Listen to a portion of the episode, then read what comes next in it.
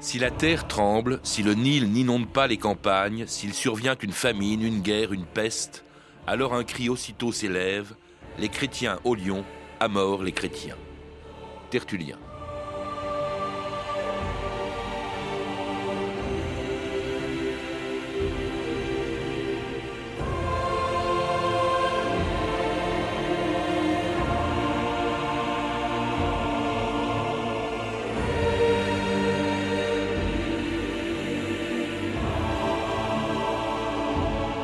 2000 ans d'histoire.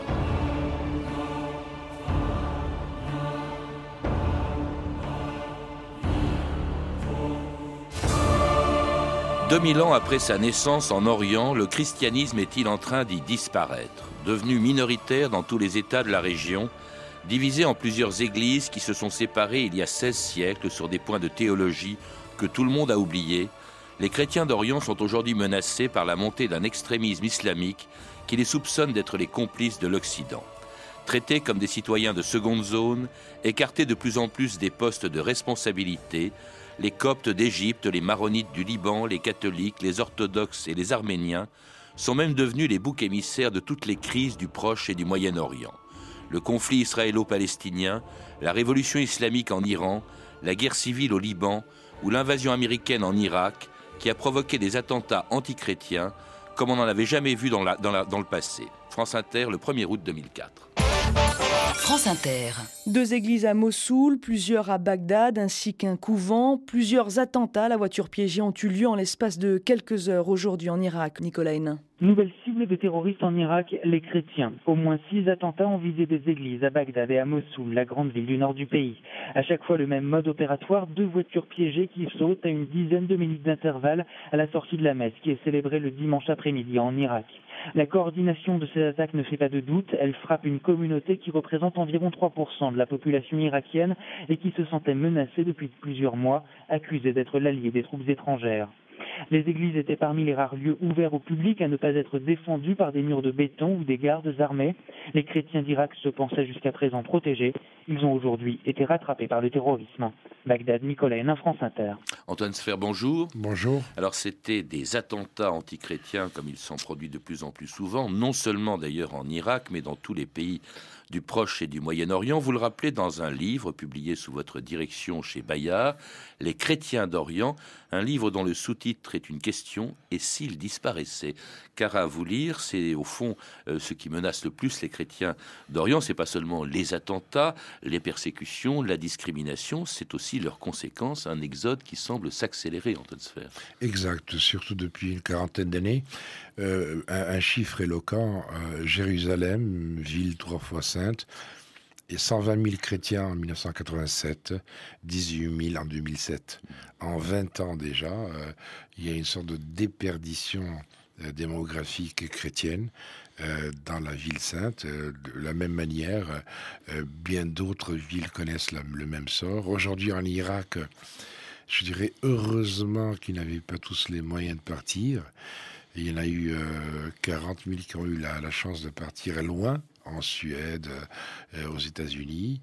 Il y a beaucoup plus qui sont partis dans les pays environnants, Syrie, euh, Liban, Jordanie.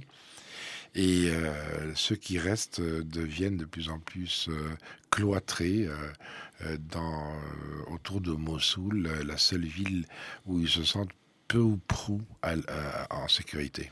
Les causes de ces départs, on a évoqué bien entendu, on a entendu les attentats en Irak, mais de façon générale, Antoine Sfer La peur, en premier lieu, bien entendu, la peur des attentats.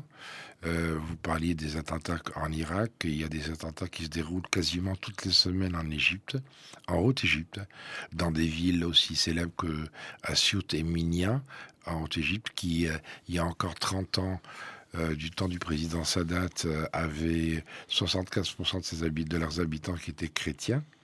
Aujourd'hui, ils ne sont plus que 24% dans chaque ville. Donc, ils n'ont même plus la possibilité de faire parvenir, par le suffrage universel, une représentativité parlementaire. Il y a 29 députés en Égypte qui sont nommés par le président de la République. Euh, une deuxième cause, bien entendu, c'est la perte d'influence. Une perte d'influence réelle bien que actuellement il y ait un regain d'influence, en tout cas économique. tant que vous ne faites pas de politique, on vous permet de faire de l'économie. Et ça marche, ça marche en Égypte paradoxalement très bien. Euh, six des huit groupes importants économiquement euh, au Caire sont des coptes c'est-à-dire des chrétiens d'Égypte. Quand vous parlez de la peur, euh, des attentats, tout ça a une origine commune aussi, c'est dans l'ensemble le fait que les chrétiens sont considérés un peu comme les boucs émissaires de tout ce qui va mal dans la région, et notamment tous les conflits qui opposent directement ou indirectement euh, l'islam et, l'Occident. Euh, au fond, on les accuse très souvent, alors que c'est rarement le cas, ou c'est pas toujours le cas, d'être les complices d'une espèce de cinquième colonne de l'Occident. Tout à fait. Vous avez parfaitement raison, Tellur rien le disait d'ailleurs il y a. c'est assez extraordinaire. Ça, c'était il, y a, 18 siècles, 19 siècles. 19 siècles, mais euh, c'est vrai qu'ils sont un peu. Ils ont la suspicion permanente d'être euh, les complices de l'Occident, la cinquième colonne de l'Occident. Alors cet exode. Mais pardonnez-moi, juste un petit mot. Euh, en même temps, ils ont été les créateurs du nationalisme arabe, ils ont été les créateurs de la Nahda, la renaissance de la littérature, du cinéma arabe, ils ont été euh, au contraire le rempart euh, contre l'Occident du nationalisme local, qu'il soit arabe, syrien ou autre. Et malgré ça, cette suspicion perdure. Et, dans une région où ils sont devenus minoritaires, alors que c'est là qu'est né il y a 2000 ans le christianisme, lorsque, après la crucifixion, le Christ avait demandé aux apôtres de fonder une religion nouvelle. Comme le Père m'a envoyé, moi aussi, je vous envoie. Recevez le Saint-Esprit. Allez comme des agneaux parmi les loups. Faites des disciples de toutes les nations. Baptisez-les au nom du Père et du Fils et du Saint-Esprit. Enseignez-leur l'Évangile et les commandements que je vous ai laissés. Ô Seigneur, reste avec nous. La nuit tombe déjà. La journée est presque terminée. Ne craignez rien. Je serai avec vous chaque jour jusqu'à la fin des temps. C'est le début.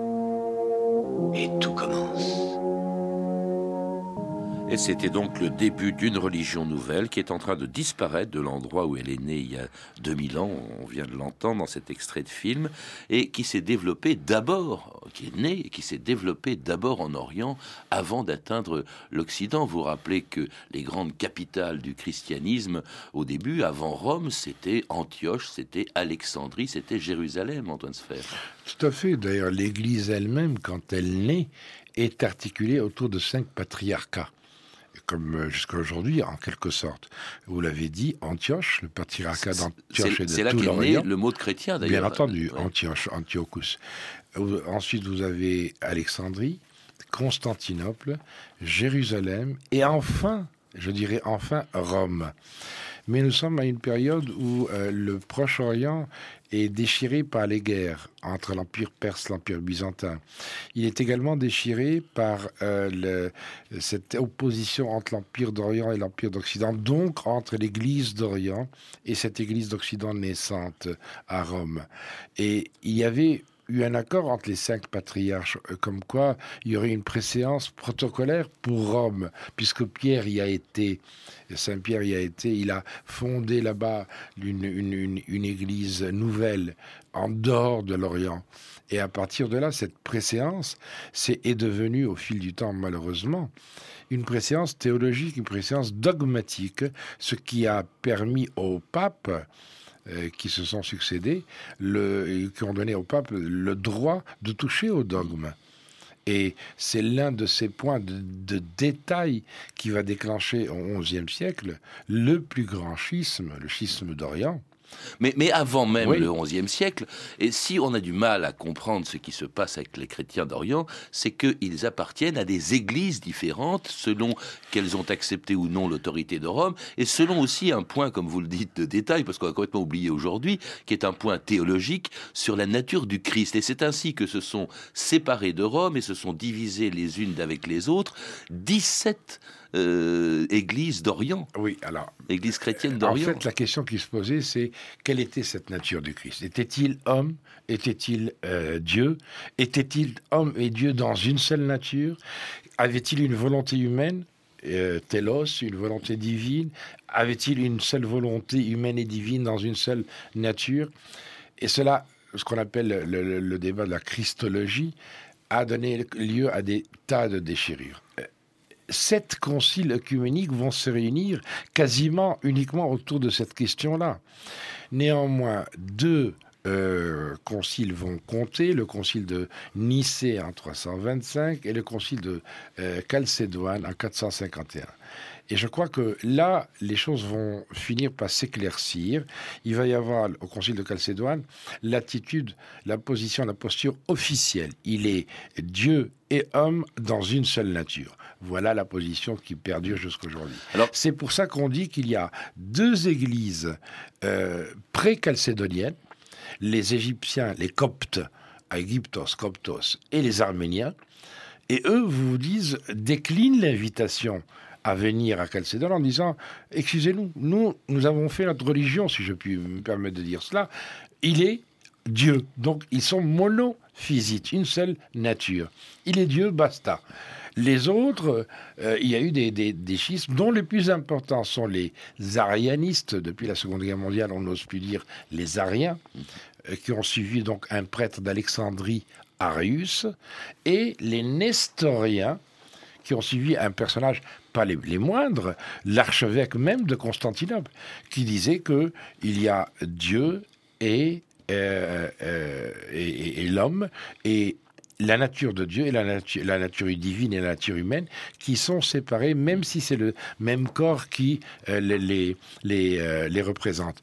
Et les Ariens sont montés vers l'Europe, et les Nestoriens sont allés vers la Mésopotamie et vers, le, euh, vers la, péninsule arabique.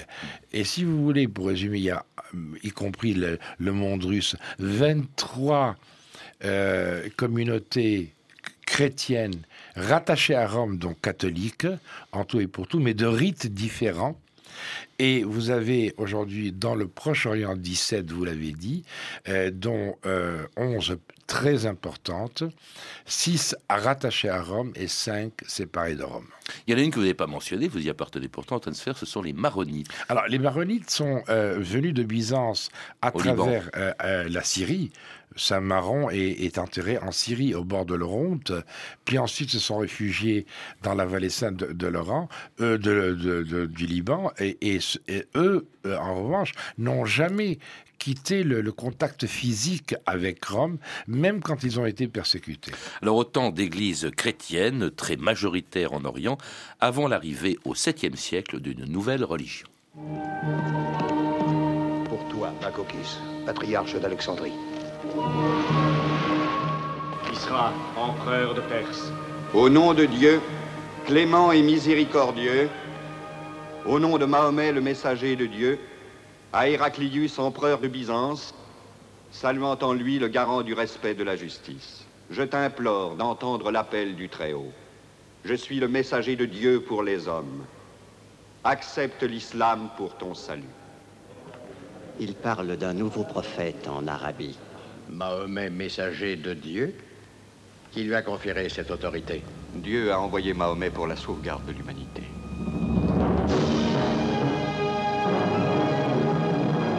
Et c'était donc au 7e siècle, le début de l'islam en Orient et même au-delà. Quels ont été les rapports entre les chrétiens majoritaires à l'époque euh, en Orient et cette religion nouvelle, Antoine Sfer? Vous semblez dire que, dans ce livre en tout cas, qu'ils n'ont pas été désastreux. Non, dans la mesure où, encore une fois, le Proche-Orient euh, voyait la guerre traîner entre les Perses et les Byzantins et que l'islam est apparu comme libérateur. Vous savez, c'est facile de devenir musulman. Et je n'ai qu'à dire, euh, il n'y a de Dieu que Dieu et Mohammed est son messager. La ilaha illallah wa Muhammad wa Rasulullah. Et à partir de là, je vous donne le droit de me reconnaître comme étant musulman, c'est-à-dire celui qui se soumet à Dieu. Mais inversement, la religion, le christianisme n'a pas été interdit. Euh, pas du tout. D'ailleurs, d'ailleurs jusqu'à aujourd'hui, officiellement, il ne l'est nulle part, sauf en Arabie Saoudite. Et dans les Émirats un peu, mais en, en, en en 638, à Jérusalem, l'entrée du second calife, le calife Omar, le second successeur du prophète, va instauré le pacte d'Omar qui va imposer aux gens du livre et notamment aux chrétiens des euh, limites. Euh, ils ne construiront plus des euh, édifices religieux à côté des édifices musulmans et certainement pas plus haut. On est de nouveau dans l'actualité avec les minarets et les clochers qui nous ont secoués.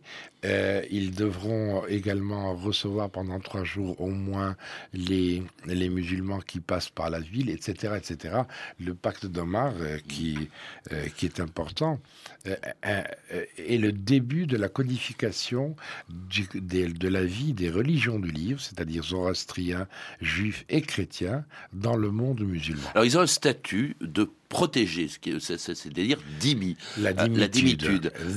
C'est-à-dire qu'en fait, vous le rappelez, ils sont astreints à un impôt qui s'appelle la jizya, toute une série de contraintes quand même. Oui, alors il y a toute une série de contraintes de vie, de culte. Vous n'avez pas le droit d'évangéliser en, en, pays musulman. Pourquoi? C'est logique pour les musulmans parce que l'islam, la soumission à Dieu, est l'aboutissement aux yeux des musulmans du monothéisme, dans la mesure où vous reconnaissez, vous n'avez plus besoin de d'intermédiaire entre le croyant et son créateur, donc il n'y a plus de clergé dans l'islam sunnite notamment, et donc on, euh, euh, on est, c'est l'aboutissement du monothéisme. Interdiction donc du prosélytisme, du mariage euh, avec une musulmane pour un chrétien ou pour un juif avec une musulmane. Ah, oui, alors le chrétien lui est obligé de devenir musulman, tandis que la chrétienne peut épouser un musulman.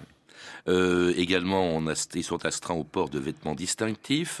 On est déjà dans l'étoile jaune. Il est, oui, il est interdit de monter à cheval. Cela dit, la dimitude, enfin le statut de dhimmi a été aboli au 19e siècle. Exact. Il est euh, officiellement par le califat, c'est-à-dire par la plus haute autorité musulmane, mais hélas, il est toujours dans les traditions euh, dans certains pays. Mm. Je pense au Pakistan, je pense au Soudan, je pense à d'autres pays également où on empêche les non-musulmans euh, de, vivre totalement leur liberté de culte. Alors ça n'a pas empêché, vous le rappelez quand même Antoine Sfer, à des non-musulmans et notamment à des chrétiens d'exercer des fonctions très importantes dans l'ancien Empire ottoman. Bien entendu, oh l'Empire ottoman c'est l'État. Et l'État ottoman, avec les, les pouvoirs régaliens de l'État, vont utiliser, bien entendu, indifféremment chrétiens, musulmans, juifs également, et ils vont occuper des positions de scribe, de, de, de, c'est-à-dire à la fois euh, interprète avec les, puissances occidentales, mais on dirait aujourd'hui plus facilement les conseillers orientaux de la euh, de l'empire. Et même des responsabilités politiques au XXe siècle. Hein, il y en a un qui c'est un chrétien qui a fondé le parti basse en, en, Syrie, je crois. Oui, euh, Michel, Michel Aflaq, mais bien avant, bien avant. Vous avez, ne l'oublions pas, tous les partis communistes du Proche et du Moyen-Orient ont été créés par des chrétiens ou des juifs. Hmm. Alors les persécutions, quand même, bon, il y en a eu quelques-unes sous l'Empire ottoman, euh, et même avant, il y en a eu à l'époque des croisades, mais dans l'ensemble, elles n'ont jamais atteint la même gravité que euh, en Turquie, euh, à la fin du 19e, siècle. C'est là que commencent les persécutions antichrétiennes, avec, bien entendu, on y pense tout de suite, en Turquie, celle, le génocide des Arméniens. Bien entendu, chaque fois qu'il y avait un pouvoir central qui était faible ou qui s'affaiblissait, il fallait un bouc émissaire, vous le rappeliez tout à l'heure. Et ce bouc émissaire, ça a été les Arméniens qui avaient une puissance économique, une puissance politique euh, dans l'Empire ottoman et notamment en Turquie, euh, dans la Turquie actuelle, dans le territoire de la Turquie actuelle.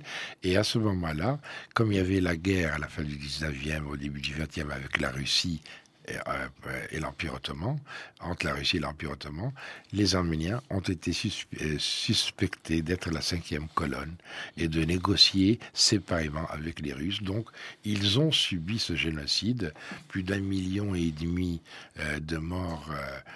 en 1915, ça va traîner également jusqu'en 1922, et on va assister à l'exil, à l'émigration de ces Arméniens les survivants euh, vers l'Europe, Marseille et autres en France, vers euh, l'Arménie également, l'Arménie actuelle, mais également vers la Syrie, vers les pays du Proche-Orient. Première donc des grandes persécutions que vont subir les chrétiens au XXe siècle, euh, tous les chrétiens d'Orient, y compris d'ailleurs les plus nombreux, les Coptes d'Égypte, placés aujourd'hui sous l'autorité d'un patriarche, un pape, chez nous d'A3. On écoute ce reportage de Claude-Marie Vadreau pour l'échappée belle de France Culture dans les années 90. Les chants redoublent dans la cathédrale du Caire où le patriarche vient d'entrer salué par des applaudissements poursuivis par les enfants et les petites filles cherchant à embrasser sa main. Pendant les deux heures au cours desquelles nous avons attendu l'arrivée du patriarche, du pape Chanouna, les fidèles n'ont pas cessé de lui faire parvenir sur l'autel les papiers pliés en quatre, les offrandes, euh, avec lesquels il lui pose des questions, questions auxquelles il devra maintenant répondre. Il signe aussi des images pieuses, il se tourne vers l'iconostase. La cérémonie va commencer.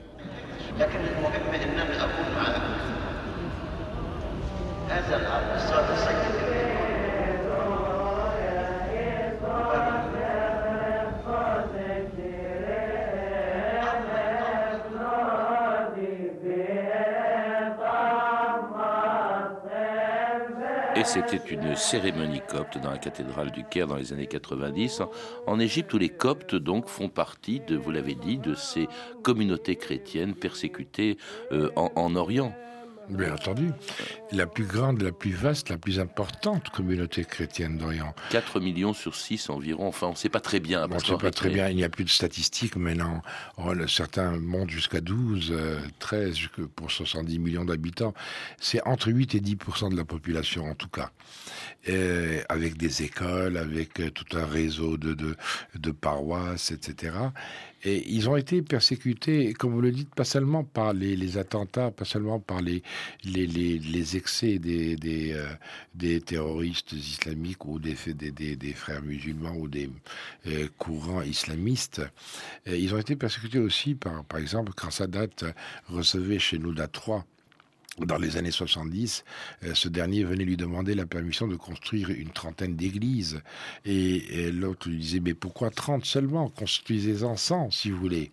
Mais entre-temps, il y avait sur, dans tous les endroits déjà choisis des lieux de, culte musulmans. Donc il était impossible d'en construire une seule. Euh, c'est ce genre aussi de persécution où on se sent citoyen de seconde zone. C'est sous la pression des frères musulmans euh, Essentiellement. Passé, oui. Essentiellement. Parce que vous, vous évoquez tous les pays euh, où les chrétiens sont présents en Orient, c'est-à-dire en fait tous les pays d'Orient, et évidemment avec euh, des souffrances différentes selon, selon les pays. Il y a l'Irak, on l'a évoqué, avec des attentats liés à l'intervention américaine, euh, aux interventions américaines en, en, Irak. il y a aussi... Mais souvenez-vous, pardonnez-moi de vous interrompre, souvenez-vous de la déclaration du patriarche irakien catholique qui avait scandalisé en France à ce moment-là, du temps de Saddam, où il disait, mais avec le régime de, de Saddam, nous sommes certainement, nous une des périodes les plus épanouies de notre histoire. ça a choqué. Pourquoi? Parce que Saddam était bassiste, euh, donc du parti. Il avait un ministre chrétien. il avait un ministre des Affaires étrangères. Il est vice-premier ministre, Talek Aziz, et, il est certain euh, que en tant que bassiste, il était plutôt, sinon laïque, du moins séculier souffrance également des chrétiens au Soudan, hein, euh, au, sud de, de, l'Égypte, euh, en Iran également, euh, où on contraint, je crois, les chrétiennes à porter le, le, voile. il y a des endroits quand même où il semble plus tranquille, c'est-à-dire c'est en Syrie, c'est en Jordanie aussi. Alors la Syrie, normalement, puisque c'est aussi un régime bassiste, euh, séculier, où euh, il y a même des, euh, des, postes officiels qui sont occupés par des chrétiens, comme le porte-parole de la présidence, occupé par un protestant pendant fort longtemps, comme certains ministres, comme certains dignitaires de l'armée également. Donc oui, c'est vrai, force est de le reconnaître, même si on diabolise la Syrie aujourd'hui, il est certain que les chrétiens se, se trouvent mieux traités qu'ailleurs. En Jordanie, vous avez, c'est une minorité, infime minorité, vous avez deux villes, Gérach et Kérak, euh, qui sont encore chrétiennes et qui peuvent exercer leur culte librement. En Jordanie, où le pape Benoît XVI, il y a huit mois, se rendait, France Inter, Philippe Abitboul, le 10 mai 2009. France Inter. Benoît XVI en Jordanie, à Amman, le pape a célébré ce matin dans un stade une messe en plein air devant 20 000 catholiques venus de différents pays du Proche-Orient, dans la foule des fidèles, des Libanais, des Syriens, des Irakiens, Eric Valmir. Des prières en arabe et latin pour la paix au Moyen-Orient, Irak, Palestine et Liban. Des cantiques chantés par les chrétiens arabes, qu'ils soient catholiques en Jordanie, chaldéens en Irak ou maronites au Liban.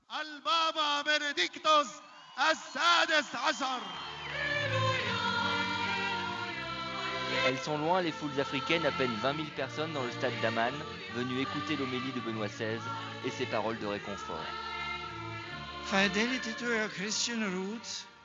La fidélité à vos racines chrétiennes, la fidélité à la mission de l'Église en Terre Sainte réclame à chacun de vous un courage singulier. À Amman, Arthur Gerbeau, Éric Valmire, France Inter. Et c'était donc le voyage de Benoît XVI à Amman en mai 2009, devant une communauté chrétienne, on l'a entendu, en sphère, d'à peine 20 000 personnes. Alors, il y a d'une part le fait que les chrétiens d'Orient, pour beaucoup d'entre eux, ne reconnaissent pas l'autorité du pape, certes, mais il y a aussi ces départs massifs, euh, on, le, disait au, début de, l'émission, cet exode qui fait qu'actuellement, les chrétiens d'Orient sont plus nombreux en Occident qu'en Orient. En fait, maintenant, les communautés euh, chrétiennes d'Orient, elles sont très présentes. Bien entendu, écoutez, la première ville libanaise déjà au monde, c'est São Paulo, au Brésil, dont 80% est chrétienne. la seconde ville, c'est Detroit aux États-Unis, dont euh, parce qu'ils ont été à les années 1900 travailler chez Ford, donc automatiquement euh, aujourd'hui 80% de la diaspora chrétienne euh, se trouve bien entendu à l'étranger et non plus au Proche-Orient, mais ils continuent à exercer leur culte selon le rite oriental. Les deux églises syriaques et maronites disent encore la messe ou les paroles eucharistiques tout au moins dans la langue du Christ, l'araméen, le syriaque moderne, l'araméen moderne, le syriaque, et euh, les autres soit en byzantin pour les grecs orthodoxes bien entendu ou catholiques et ils ont gardé leur dénomination nationale. On est arménien orthodoxe, arménien catholique, grec orthodoxe, grec catholique, et copte orthodoxe, copte catholique, etc., etc. Il y a un christianisme en Orient qui s'est développé, dont on n'a pas parlé, Antoine Sfer, c'est celui des évangélistes, et qui s'est développé notamment avec l'arrivée des néoconservateurs au pouvoir aux États-Unis. Hélas, mille fois hélas, qui ressemble beaucoup plus à un mouvement de colonisation plutôt qu'un mouvement d'évangélisation. Les évangélistes sont aujourd'hui responsables euh, de l'oppression que subissent les chrétiens, notamment en Algérie, par exemple, en Irak également. Il faut les voir à l'œuvre en Algérie, en Irak et en Palestine. Euh, on me dit qu'ils étaient également à l'œuvre en Syrie et au, euh, Liban. Je ne les ai pas vus, je dois le reconnaître, mais ils existent et ils font beaucoup de mal parce qu'ils apportent une religion qui n'est pas née en Orient et qui est au contraire née plutôt en Occident après la Réforme. J'en reviens au sous-titre de votre livre, Antoine Sfer, et les chrétiens d'Orient, et s'ils À ce moment-là, le Proche-Orient ne serait plus qu'une région du monde comme une autre, et non pas cette région où il y avait le vouloir vivre ensemble entre juifs, chrétiens et musulmans. Est-ce que cette disparition est inéluctable? Je ne crois pas. Cela fait 2000 ans, 1700 ans en tout cas, que leur destin à ces chrétiens d'Orient est de vivre au bord du précipice sans jamais y sombrer. Hmm. Donc, euh, mais les conditions, c'est peut-être aussi tout simplement que ce qui est à l'origine de leur, de leur souffrance. C'est le témoignage, oui, mais c'est le témoignage aussi. Mais comme le disiez à un moment donné, il y a des hauts et des bas. Il y a, selon au gré de l'actualité, des périodes difficiles et des périodes moins difficiles. Merci Antoine Sfer. Pour en savoir plus, je recommande la lecture du livre que vous avez dirigé aux éditions Bayard, Chrétien d'Orient. Et s'il disparaissait, vous avez également, vous avez également dirigé tout récemment le Dictionnaire géopolitique de l'islamisme, publié également chez Bayard.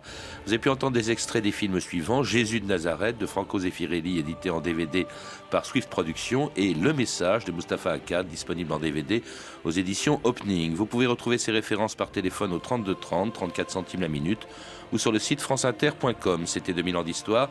À la technique, Elisabeth Collet et Amandine Grévos. Documentation et archivina, Emmanuel Fournier, Clarisse Le Gardien, Caroline Chaussé et Anne-Cécile Perrin. Une réalisation de Anne Kobilac.